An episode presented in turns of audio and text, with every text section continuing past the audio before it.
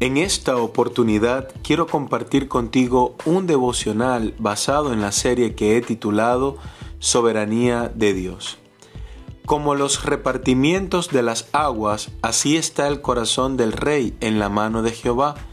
A todo lo que quiere lo inclina, dice Proverbios 21.1. Cuando me convertí al Señor me hice muchas preguntas. Seguramente tú también te las has hecho entre ellas, ¿por qué no te conocí antes? ¿Por qué permitiste que me pasara aquello que me hizo daño? Y muchas más. Buscando respuestas en su palabra, me encuentro con su atributo soberano, atributo que me humilla, pero que al mismo tiempo me exalta. Entendí que en mis preguntas seguía insistiendo en quitarle soberanía a Dios y acentuar mi control. Simplemente entendí que Dios es Dios y que donde no hay respuestas, toca seguir dependiendo y confiando en Él. Si lo supiéramos todo, no seríamos finitos.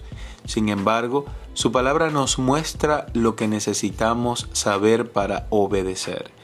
Ahora que le conoces, ¿estás obedeciendo a Dios? ¿Le das gracias por haberte salvado? La Biblia dice las cosas secretas pertenecen a Jehová nuestro Dios, mas las reveladas son para nosotros y para nuestros hijos para siempre, para que cumplamos todas las palabras de esta ley. Deuteronomio 29:29. 29. Si Dios es soberano para ti, entonces obedece y sométete a su reino y a su voluntad.